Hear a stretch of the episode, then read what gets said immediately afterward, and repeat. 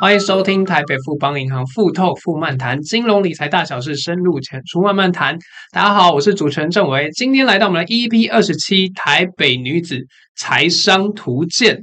是的，在我们这春暖花开的三月份当中，历史上的今天，大家也知道三月份被最重要的女神节，就我们的三八妇女节。那它是它由来是来自于美国跟俄罗斯有一群纺织女工，她们走上街头，在那个年代当中啊，为了恶劣的工作条件还有低薪的环境，去进行罢工游行，为我们争取现在才有的平等工作权以及投票权。相信其实现在啊，我们在强调这个 SDGs 里面有特别强调这个男女的平等，所以。女性平权非常重要，所以我们在这个女力的季节当中，我们特别请到我们台北富邦银行非常厉害的一位。等一下，他 title 很长，我要好好念清楚给大家听。他叫做都会新女性投资咨询顾问，我们的简真莹 Jenny 经理。嗨，主持人，各位听众，大家好，我是真莹，隶属于台北富邦银行投资商品处，担任投资顾问一职。是，今天很荣幸可以来到 FoodTalk 平台上，跟大家一起聊聊台北女子图鉴的一个投资心路历程，从一个半工半读的柜台小妹，一路到投资咨询顾问，那经历了这么多的一个金融大小事。并在不同的人生阶段和工作生活转变下，接触到许多不一样的金融商品跟观念，嗯，还有职场上的贵人，获得不同的启发，开启自己投资的视野。真的，今天这一集，如果我们说要拿去拍电影，完全也不为过。就是女人二十三十四十，你知道，今天我们这集还被我们内部同仁想说，这个是真的吗？今天这集的节目是不是也太精彩了？我们阵营经理是土生土长的台北人，当初是怎么踏入金融的这个行业？是呃，不瞒老师说哈，嗯、我当初接获这个任务的时候，我有一点小排斥，真假的，对，或者说是害羞哈。嗯、呃，一来是说完蛋了，我泄露我的年龄哈；那二来是裸卖自己的一个投资绩效哈。后来我进一步去看这个主题，诶，发现是一个自我审视的一个好机会。嗯，好，毕竟做了多少年年少轻狂的一个傻事，譬如说我曾经为了装成熟，我穿着不符合自己年纪的一个套装，浓妆艳抹的去上班。我觉得我根本是银行版的铁狮玉玲 珑，好，经历了这么多事才成为对，才成为现在的自己。是是是，是，对，我二十多岁的时候，在因缘际会之下到银行半工半读。那刚出社会的我，一开始是被安排在呃服务台担任助理。嗯嗯，我我那时候才知道说，哎，定存是什么，然后外币又是什么，就从零开始。对，那那时候银行的地点它是位在呃热闹的菜市场旁边。嗯啊，每天中午市场收摊的时候。摊商就会带着呃大把的现金来银行存款。那某一天有一个阿伯，他就跟我讲，欸、他说：“阿妹啊，你知不？嗯，我买一档基金一百万，哦吼每个月都给我好多利息钱，超过一万块。我儿子大学四年的学费都马是这档基金付的。嗯”嗯哦，听到这段话，我的眼睛立马都亮了起来。我听到阿伯赚那么多，我也好心动哦。真的不能小看菜市场阿 阿伯的实力。我为了能够跟上阿贝的脚步呢，我在省吃俭用了好几个月之后，我存了台币五万块钱，嗯嗯，我就一口气阿萨里买了这一档风靡全台的高收益债券基金。哦，对我，我开心的幻想着，我就要像那位阿贝一样坐领高息，准备财富自由，真的。对啊，我觉得这个。这个这个开始啊，我觉得大家就大家会觉得很像我们说主角的这个开始感觉，在一个菜市场旁边的银行，从柜台小妹开始做起。那对后来发生了什么事情？呃，其实，在柜台小妹这两三年之间，适逢台湾的基金正在盛行的时候，嗯、哦啊，每天三点半过后呢，客户来银行不是为了嘎票哦，嗯、是为了来买基金。哇！那时候很多人都在疯狂的追逐东欧、日本科技基金。一开始懵懵懂懂的，我什么都不知道啊，我只觉得很奇怪耶，怎么 A 客户才买了日本基金没多久，马上又卖掉，哦，获利好多，那怎么 B 客户的科技基金也是一样，嗯，然后东欧基金更是夸张，哇，我每天看到这些数字，年轻的我心也开始在浮动。我说哦，原来投资这么好玩，这么好赚，对，可以 快速获利。我就跟着客户跟资深同事买，然后我也小有获利。哦、我想说，嗯，投资一点都不难嘛。对，大家应该蛮羡慕能够说出这句话的。呃，那呃，后来市场就是坦白说啦，市场他会狠狠的去教训，就是说认为比他聪明的人哦，不要乱跟风。对，呃，因为在现实生活当中，投资哈，它不像是在童话故事里面。嗯，嗯，你看睡美人睡一觉起来，他就获得了真爱。嗯，然后呢，灰姑娘的臭玻璃鞋呢，王子捡到他不会丢掉，他还喜滋滋的去寻觅主人。真的，对我那时候后来我遇到了两千年的科技泡沫化啊，对，然后突然之间，原本来银行赶三点半买基金的人，变成是抢着赎回。那市场的下跌，让我这个刚开始接触投资的小白兔，我的心也开始慌了。嗯，哎，怎么跟想象中都不一样，都走样了啊！我只好咬牙认赔杀出，一切从头开始。真的，那时候没有想说。再拼一把，就是借钱，然后 all in，然后再把它补回来之类的。老师，我跟你说，痛是一定会痛，嗯，但是我我看到就是周遭的人他都疯狂赎回，我就照着做。反正呢，我自己一个人哈，白开水馒头也是一餐，对，他就当做减肥。是。那为什么老师刚刚说，哎，我为什么没有去借钱拼翻盘？哈，我只能庆幸说，在股灾之后没有多久呢，整个台湾市场又开始在疯狂的。呃，信用卡，嗯、哦，那当时台湾有一张风靡大街小巷的神卡，好、哦，老师不知道有没有听过，叫做 George Mary 现金卡。有有，我有经历那年代。对，对，那时候每天申办那个办卡的案件如雪片般的飞来，嗯、我处理案件都不够了，怎么还有空去借钱投资？那那个时候的市况是哈，到了二零零五年的一个下半年。你街上到处可以看到，人人就是左手信用卡消费，好，然后右手就是现金卡取现。那你拆东墙补西墙，那结果你就造成了许多卡奴。那甚至于那时候发生了很多起的一个社会事件。我那时候看到卡奴辛苦的还债，我那时候就警惕自己，我说我一定要破解有毒的投资，然后摇醒破财的客户。嗯，绝对绝对。不要去借钱投资或是超额消费，好，因为那是一个看不见的无底洞。对，我觉得刚才 Jenny 有讲一个非常重要的重点，就不要超额消费。对，像我有一些亲戚也是，是就在那个年代，然后刚开刚开始接触到这个现金卡，就觉得哎，钱很好领，很好借，然后就。开始陷入这个循环的黑洞当中。是，是，对。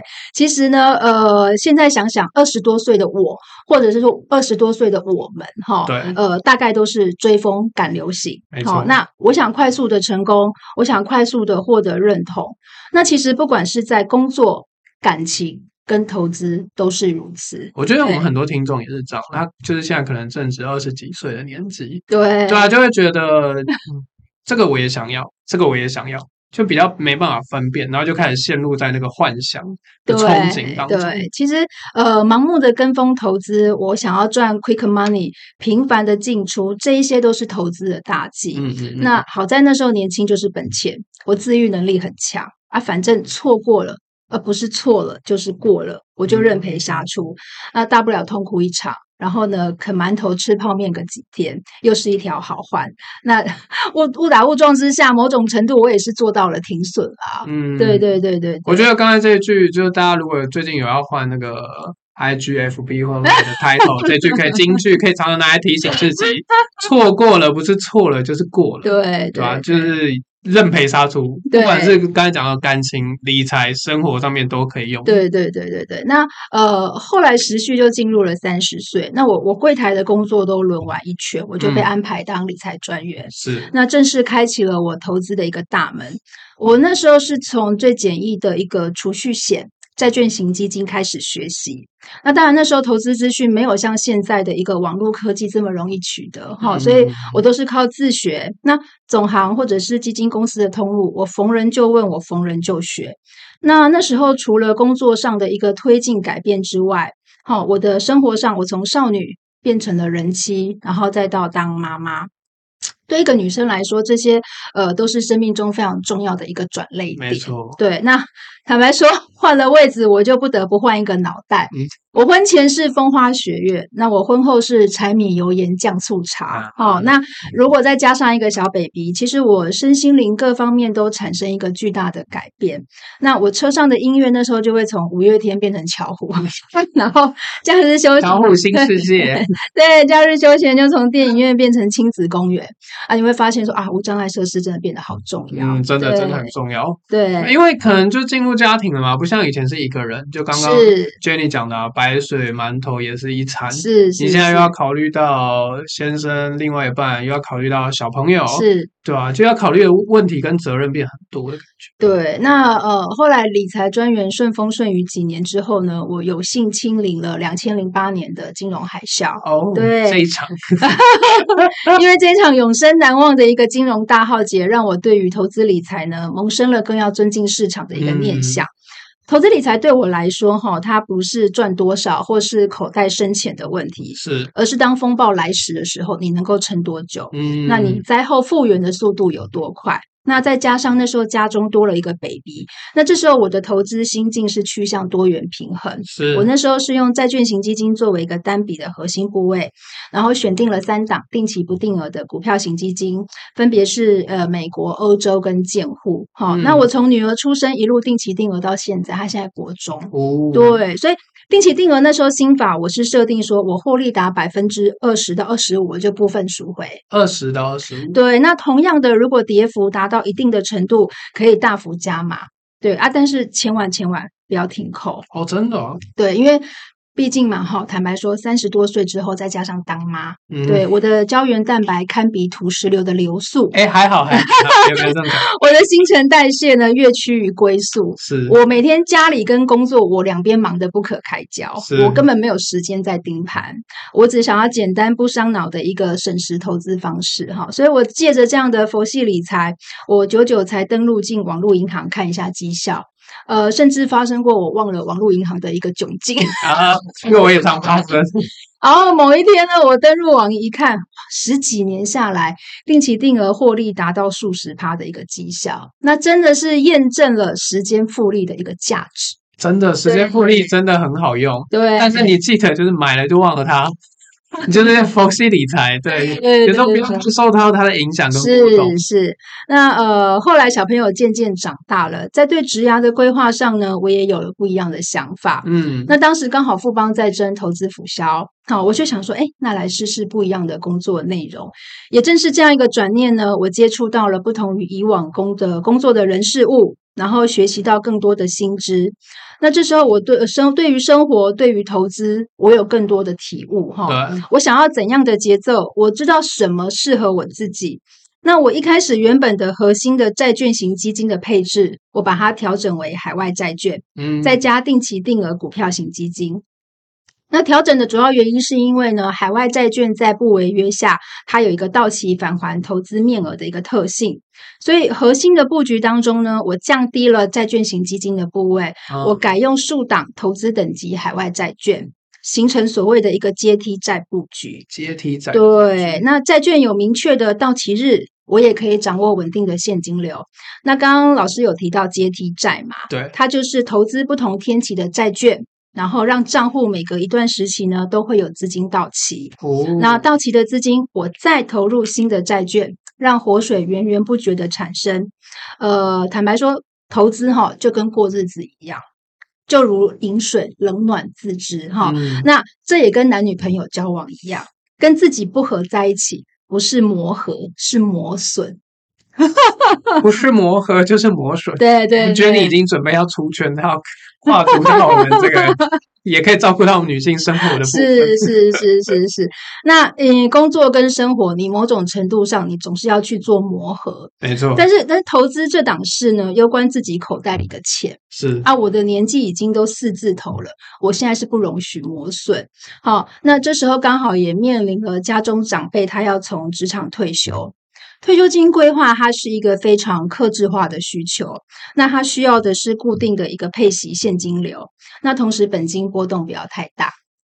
所以呢，海外债每半年固定配息就是一个很好的选择。嗯、所以在帮长辈规划的债券，呃，以十年左右的债券为一个首选。那呃，尽管这几年来呢，一个政经局势跌宕不已，那我账上的海外债券呢，依旧是稳定的配发利息，嗯、对，提供退休生活定期的一个现金流，好、哦，那符合现阶段长辈投资的一个资产配置。那长辈呢，他也就是呃，逐步接受阶梯债的配置方式，呃，当然，所有的资产配置都要依照时事调整。持续的定期检视整体的一个资产状况，嗯，达到长辈的需求。那后续呢，再搭配安养信托规划。让长辈的退休生活呢，在身体健康状况之下，可以有稳定金流、乐活享受。然后呢，如果之后身体状况需要照顾的时候呢，我也都准备好了。是，对。我觉得今天听了二十三十四十，感觉好像后面二十年也已经规划好。是，在帮长辈规划过程当中，其实对 Jenny 经理也已经帮他自己做了一定的这准备的动作。是。是，那最后有没有给一些新手还有女性听众一些心法或建议？好，呃，其实。投资呢，就像买东西一样，最贵的哈，不代表最能符合需求。那当然，最便宜的呢，也不见得真的能够赚到哈，嗯、有可能使用寿命很短，反而不划算。那了解自己的需求，在不同人生阶段，你的需求都不一样。但不变的是，要持续的去学习哈，才是正确的方式。不然，当投资走到摊牌的那一刻，你还想要对方负责，是那根本就是请鬼拿药单找死。